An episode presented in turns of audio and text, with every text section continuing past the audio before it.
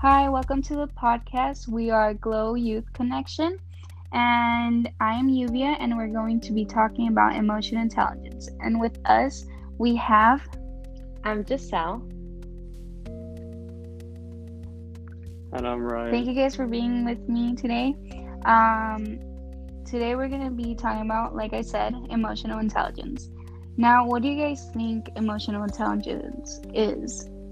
Well, I obviously, well, I think it's something to do with like your feelings and like how you feel and how you express them or how you like um perceive yourself because I think it's very important like um how you also make others feel. That's how I think like if you're emotionally intelligent, you help like help other people feel better or like you can use it in a positive or a negative way.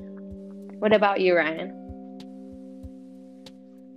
I think it's mainly about like it involves feeling and, and people's emotions, like not only your emotions, but you don't know what like other people's emotions can go through or what they have.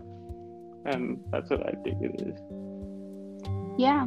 Um, emotional intelligence is having the ability and the capability of understanding your emotions and um, controlling them and expressing them in a in a healthy way um, with yourself and others and it, it's mutual. And then yeah. well some examples of it like i said um, is when a like a kid falls or a kid gets their to- their toy taken away well they start crying right and mm-hmm. it, it's okay because it's a kid he doesn't know any better. Instead of asking it back he just starts crying. But as an adult or as maturing um, people we need to understand that we can't just sit down and cry. We can't just sit down and be mad. We need to express ourselves. Like hey that wasn't right. It made me feel angry. Um, can you not be that that rude next time or something like that? And it all comes down to like expressing your feelings in a healthy way and yeah. having a good reaction. Yeah i think that was a perfect example because i feel like little kids don't really know how to express their feelings because they're like one they're learning how to talk and all that and they're still learning a lot of new things and i feel like us as well i'm a teenager i'm gonna turn 18 next year well this year wait no next year and so I obviously like if I have a problem, I learned that I need to like talk it out because I feel like sometimes when you put if you sometimes I feel like God gave us all emotions and I feel like we're supposed to express them and all that, but it's just how you express them. You can't like if you are mad at someone, uh, you can't just like start like punching them and all that. You just got to be like mature and just have to talk about it and try to like figure it out. What do you think, Ryan? Uh, yeah, I agree for the most part with both of you guys. Like, I can understand why a kid can cry or pout when he's upset for getting a toy taken away. But as a grown as a grown adult, you should be like more mature and realize what you've done and like like mature like what you actually did instead of like acting like a childish kid. And that's yeah. my thoughts. Yeah, and also as Giselle had mentioned, that this could also be to a friend or to someone else. Um, so like if something bad happens with a friend, it could not be related to you at all. You could feel that um, sympathy because you understand um, that they must be feeling overwhelmed, sad, um, angry, frustrated. So you go over there and you help them, you you you comfort them and stuff like that. So it's also like being emotionally intelligent to understand what other people need. Yeah, I I agree with you. And I just want to add on to that that like I don't emotions are very normal. Everyone has them and I just feel like if you ever feel like lonely and you feel like you can't express your emotions, I feel like God's always there for you and He's always going to be there ready to listen to you. So if you ever feel like, for me, sometimes it's really, um, really hard. Like one time I told one of my friends a very important secret and they didn't keep it and it was very hard for me like i had so much anger sadness but that sadness helped me get closer to god because i had to i had someone to lean on and i just talked to him because i felt like i just couldn't talk to a lot of people about it and it felt really nice that i always knew god was always listening to me and helping me through. And i feel like that's helped me be more emotionally intelligent like coming like it just helped me be more emotionally intelligent. Do you have yeah, ex- and oh go ahead. No, You- go for it. i was gonna just ask you if you have an experience like that helped you grow to be like more emotionally intelligent Well, I do. Um, it's mostly because I don't usually show my emotions. I don't show what I'm feeling, and I've learned that it's just like it's just like bearing that feeling and emotion, and it's not solving anything. You just put it behind your mind, and it just builds up. So, um, what I've learned is to rely on God, express myself to Him, and lean on Him for anything and that has really helped me too. What about you, Ryan? Yeah, I actually agree with you on that part. I don't really show my emotions, but I know that like if I can talk to God to it, like I just feel like my emotions just simply go away just by talking to him. And that's yeah, like I agree with you for the most part.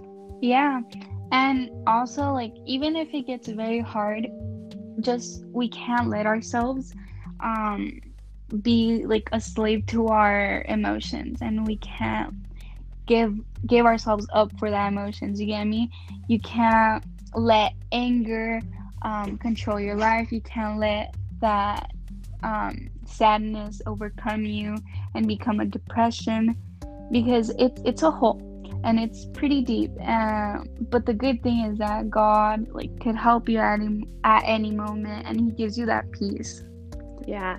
I also think like with anger, if you have I've I've felt anger and I've felt anger like I've been mad at myself for not like doing my best and all that, but I feel like anger is something very powerful and you can use it in a positive or negative way. And if you use it in a positive way, I very admire that because it's really hard for me to put that anger and be like, oh, I didn't do this good in this test so I'm gonna try even harder. And I think that's just very awesome that someone could do that and be that emotionally intelligent to switch like bad feelings, bad emotions into like emotions that are gonna help you become better and make you stronger and just make you a better person. yeah. Um in the bible in genesis 43 30 through 31 we could um, read here how um, joseph had emotional intelligence. Um, and it reads and joseph made haste for his vows did yearn upon his brother.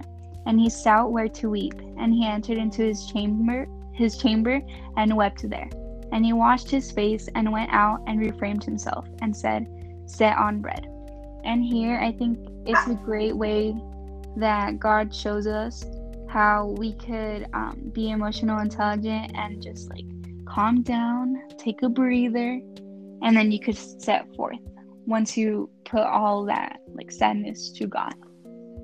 Yeah, I really like that. I really like that story. Um, well, I have one that it's this is Filipenses 4 7, and I feel like this one is uh, being emotionally intelligent with how to show your emotions. Like, you shouldn't always just because you're sad cry in front of people that might use that against you, or like if you're angry and you might say the wrong things. So, this one I feel like really um, va muy bien con este Bible study. Dice, the peace of God, which surprises all understanding, will guard your hearts and your minds in Christ Jesus. So it's just saying that like um, you just have to take care of your heart because I think everything that you're thinking, you it goes back to your heart because you're feeling it and it and you just have to be very careful in how you like show it to other people your feelings and your emotions. do you have any Bible studies, Ryan? Bible verses you want to show? Uh, I really do not have one in mind. I did like the Bible verse that both of you guys added because it just show like a lot Do of like emotion and peace. Do you have Proverbs fourteen twenty nine through thirty? Mm, I do not. All right, I'll read it to you guys. Hold on, let me. Well, I'll just recap for you guys because it's gonna take a long time. So, um, so it's just like not being impulsive to those emotions, and like I said before, like taking a breather and and calming your emotions. Like that's the that's the verse. Um, and I think I could relate to this a lot because if well there's sometimes I could express myself very harshly but I found like with the help of God I could really just stop for a second breathe and I'm like I'm okay. I'm okay. God's got my back. It's okay. And I think that's a big thing for me because whenever I'm just like God please help me stop feeling this way. Please like I yearn for him and he gives me that peace he gives me that peace to fall asleep at night he gives me that peace to talk to other people that i have to tolerate and like it's it's a lifesaver for me Yeah. Well, I just wanted to say thank you guys for joining us today.